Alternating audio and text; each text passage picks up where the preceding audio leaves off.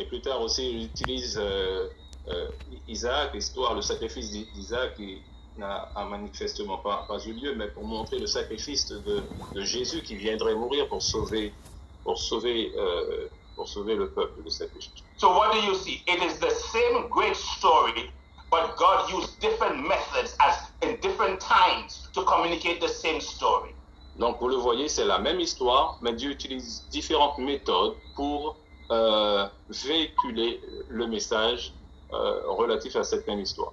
So that every time the context changed, God used a different method to communicate the same story. Donc à chaque fois que le contexte change, Dieu change de méthode, mais pour présenter la même histoire. Why? Because God wants the message, the story to be relevant to the people at a particular time.